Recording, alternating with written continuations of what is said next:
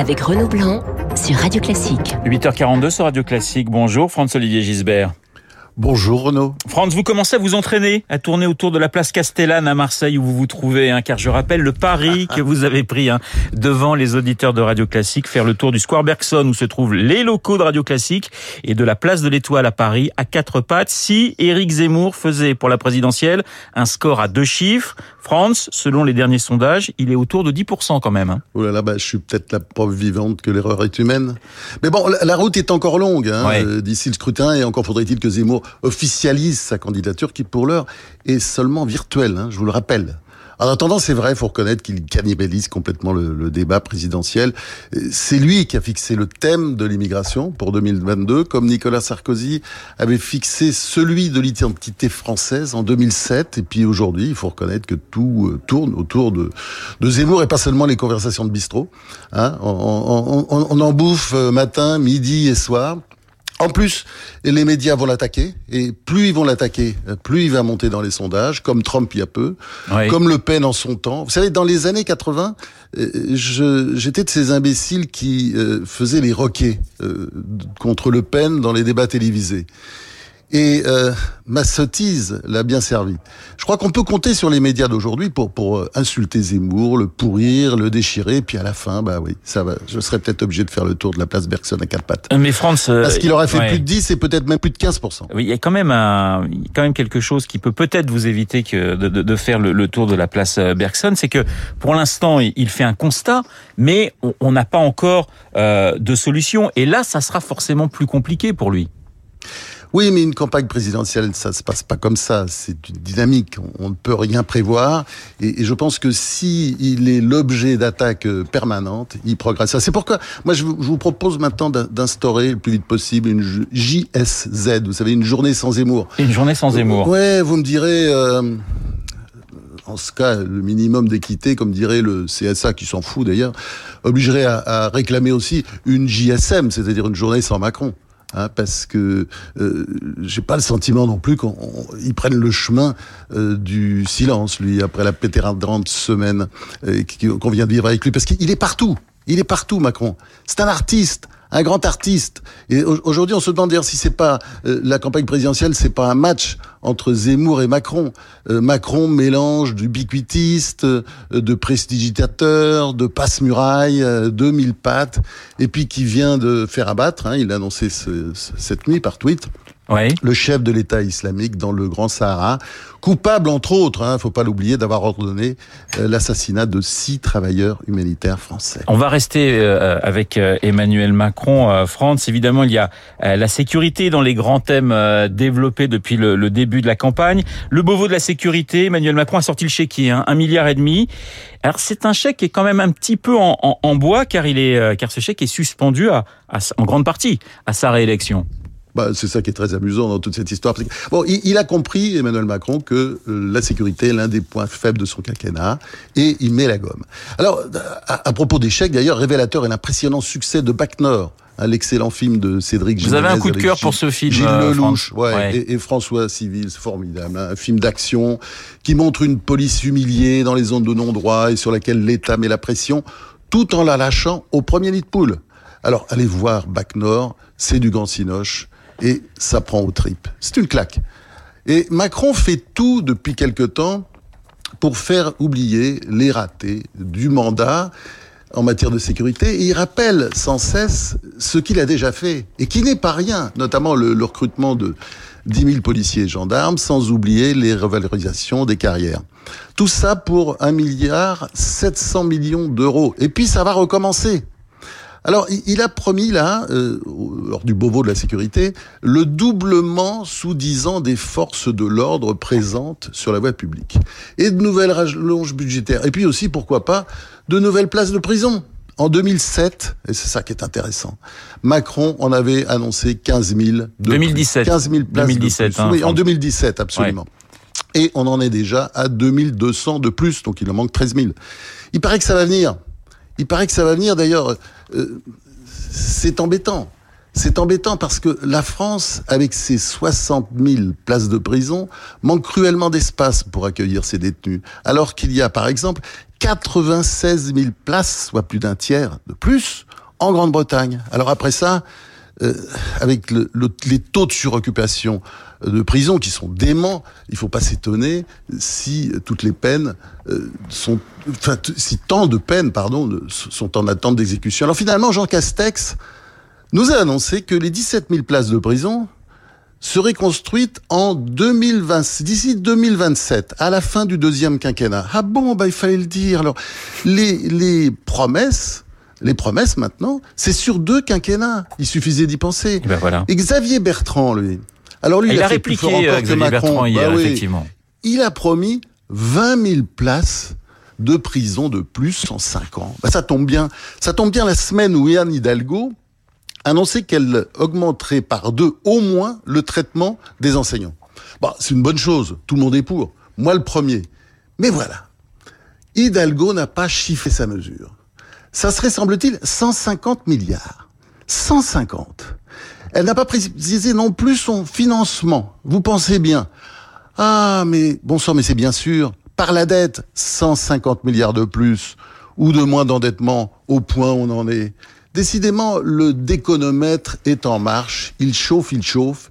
Il est déjà au maximum et la campagne n'a même pas encore vraiment commencé. Voilà, François-Olivier Gisbert qui lui est en surchauffe, mais on aime quand il est en euh, surchauffe. Tiens, je vous propose d'écouter euh, France, Jean-Yves Le Drian, le ministre euh, des Affaires étrangères qui était euh, sur France Info. Il réagit à ce contrat perdu par la France. Vous savez que l'Australie a préféré euh, choisir les États-Unis. On écoute la réaction euh, du ministre des Affaires étrangères. C'est vraiment en bon français euh, un coup dans le dos.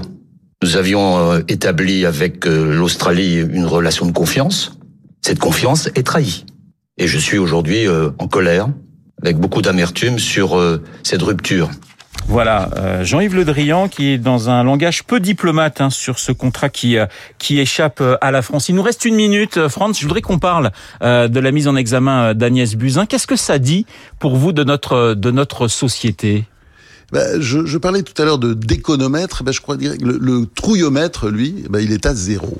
Parce que euh, Buzyn, ministre de la Santé jusqu'au début de l'année 2020, euh, soit mise en examen pour la gestion de la crise sanitaire, pourquoi pas Mais c'est sans doute la première d'une longue liste, et je crains que ça ne contribue, ça ne contribue pas qu'un peu à, disons, euh, comment dire, effrayer davantage nos politiques qui ont déjà peur de leur ombre. C'est une incitation au laisser faire, laisser aller, courage fuyons, tous aux abris. Ça fait, ça fera au moins un heureux, le procureur François Molins. Hein. Il prend la lumière, il adore ça. Il devrait faire de la politique, celui-là, mais non. Que suis-je bête Il est trop bien placé pour savoir que c'est un métier à trop haut risque. Il n'a pas envie d'être mis en examen, lui, à son tour. Mais je vois que vous êtes vraiment en pleine forme, euh, Franz-Olivier Gisbert, et euh, je serai très heureux de vous retrouver jeudi prochain. Merci Franz, vous saluez la Canebière, la cité phocéenne, Oui. euh, pour nous, évidemment. À jeudi prochain. À jeudi prochain, Franz. Il est 8h50 sur Radio Classique. Dans un instant, un grand conteur et un grand pianiste. Renaud Blanc sur Radio Classique. Et à 8h50, j'ai le plaisir de recevoir, eh bien, Alexandre Tarot. Bonjour Alexandre Bonjour. Tarot. Toujours un plaisir de vous accueillir à vos côtés. Je le disais, un grand conteur, Franck Ferrand. Bonjour Franck. Bonjour Renaud, on se salue très tôt ce matin. C'est vrai, on se salue très tôt et vous êtes là pour nous parler d'un concert organisé et par la salle Gaveau et par Radio Classique. Un concert que vous allez donner en quelque sorte tous les deux, lundi 20 septembre à 20h30. Un concert donc avec Franck Ferrand et avec Alexandre Tarot, un grand pianiste, un grand conteur pour évoquer Versailles et le grand siècle en musique. Comment est né, Franck, ce projet? Oh ben, c'est c'est Alexandre qui va donner le concert. Moi, je me contenterai de raconter mes petites histoires habituelles. Sauf que là, nous sommes, euh, nous allons parler de Versailles et que Ouais. Versailles, vous savez que c'est ma passion et ça a été, je crois, aussi une des grandes révélations pour euh, pour les amoureux de musique que le, le très beau le très beau CD qui est sorti, un album qui est sorti euh, il y a maintenant deux ans avec Alexandre Alex- sur, sur sur Versailles. Alors, juste Ouais. un mot sur la vous en façon dont c'est né. Euh, C'est dans la dans la suite des euh, soirées que nous avons déjà organisées avec Nicolas Angelich, avec euh, euh, notre Gauthier Capuçon, avec Claire-Marie Leguet. Nous parlions la dernière fois de l'école russe à travers le, la personnalité d'Anton Rubinstein. Et bien cette fois, c'est Versailles qui est à l'honneur et c'est Alexandre Tarot qui est au piano. Alexandre Tarot, on ne peut pas dire non à Franck Ferrand quand il vous propose ce genre de, de, de projet. On fonce? Oui, d'autant que ça se passe dans la salle Gaveau. Je pense ne, pas y avoir mis les pieds depuis des années. Une salle que j'aimais énormément quand j'étais au sortir du conservatoire, qui était à l'époque tout à côté d'ici, rue de Madrid. Ouais. J'y ai donné mes premiers récitals de piano. Donc ça me fait très plaisir de trouver aussi le, retrouver le, les auditeurs de radio classique qui vont être là, en chair et en os. Et c'est toujours intéressant de, de, vous écouter justement au piano jouer de la musique baroque parce que c'est quelque chose qui peut détonner, mais c'est formidable finalement le baroque au piano. Ah, c'est formidable et on donne ce concert aussi pour fêter le, le 20e anniversaire de mon disque Rameau, déjà 20 ans. Et Harmonia Mundi a eu la très bonne idée de euh, d'éditer une, une édition anniversaire là, il y a quelques semaines. Et euh, j'ai toujours pensé, donc déjà à l'époque, il y a 20 ans et plus, que cette musique sonnait merveilleusement bien sur un piano moderne. Finalement, elle n'a jamais cessé d'être jouée sur un piano depuis que le piano existe, c'est-à-dire au début du 19e siècle. Oui, il y a de grands compositeurs qui, euh, qui ont essayé d'adapter, qui ont adapté ce, cette musique baroque. Oui, ou qui l'ont joué simplement pendant la partition et se mettent en piano. Chopin a joué du Rameau. Ouais. Euh, les, des, des, programmes en attestent. Et jusqu'à aujourd'hui, mais c'est vrai que nous, les pianistes, on s'est éteint un petit peu euh, depuis que les baroques sont arrivés. Donc à la fin des années 60, on s'est dit, oh là là là là, on ne, on ne joue pas très bien, on ne joue pas dans le style.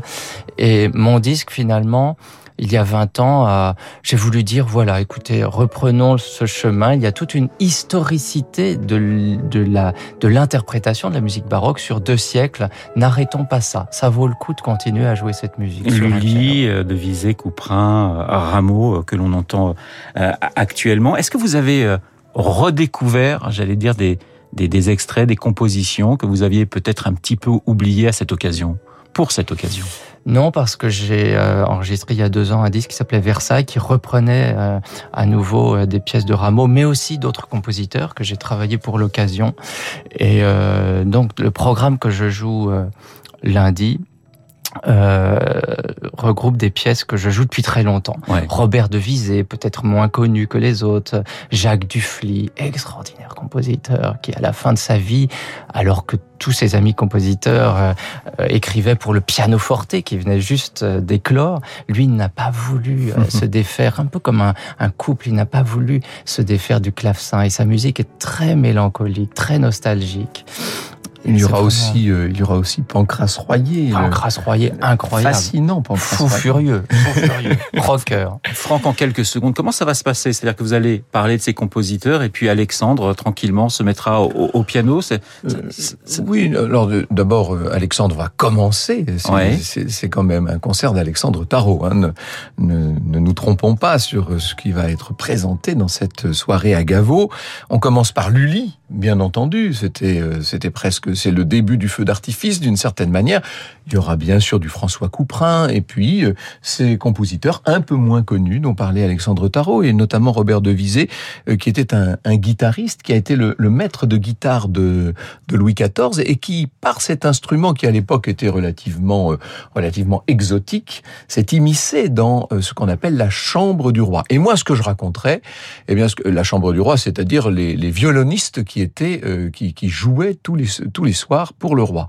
Ce que je vais raconter, c'est la musique à Versailles. Parce que on oublie aujourd'hui complètement que ce château de Versailles était un lieu de musique. C'était même l'épicentre de la musique en Europe à l'époque, avec notamment la plus belle chapelle qui soit, c'est-à-dire euh, une maîtrise extraordinaire des, des choristes fascinants. Versailles est le grand siècle en musique. Salle Gavois Paris, lundi 20 septembre à 20h30. Il reste des places. Toutes les informations sur le site de Radio Classique. N'hésitez pas, vous allez passer forcément un excellent moment avec euh, Franck Ferrand et surtout avec Alexandre Tarot. Et je vous retrouve tous les deux juste après le journal de Lucille Bréau. À tout de suite. Vous écoutez Radio Classique. Avec la gestion Carmignac, donnez un